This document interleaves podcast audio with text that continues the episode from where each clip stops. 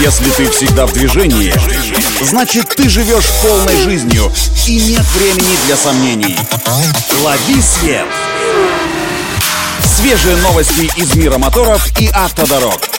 Программа «Автонавигатор». Только вперед! Это «Автонавигатор» для тех, кто всегда в движении. С вами Александр Барский. Мы стартуем. Стало известно, что российский автоконцерн УАЗ повысил экологический класс двигателей антикризисных комплектаций своих моделей «Патриот» и «Пикап». Если изначально они предлагались с мотором устаревшего экологического класса Евро-0, то теперь оснащаются двигателем, отвечающим более современному классу – Евро-2. Правда, это все тот же 2,7-литровый бензиновый мотор ZMZ мощностью 150 лошадиных сил и 235 ньютон-метра крутящего момента.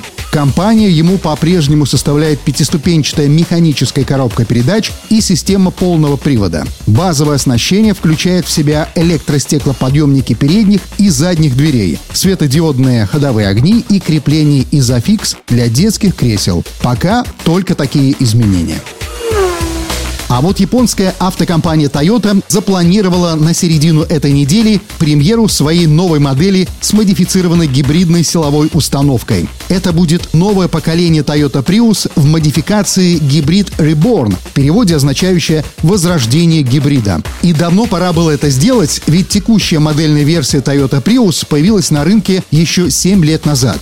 За это время технологии продвинулись далеко вперед, и некоторые автобренды поменяли свое отношение к электропотенциалу в сторону нового топливного ресурса – водород. Ранее представители Toyota уже сообщали о том, что новая модель Toyota Prius может дебютировать на общемировом рынке в конце текущего года. И, кстати, помимо привычной гибридной силовой установки, состоящей из бензинового двигателя и электромоторов, наследник нового поколения Prius может получить и версию на водороде в кузове хэтчбэк.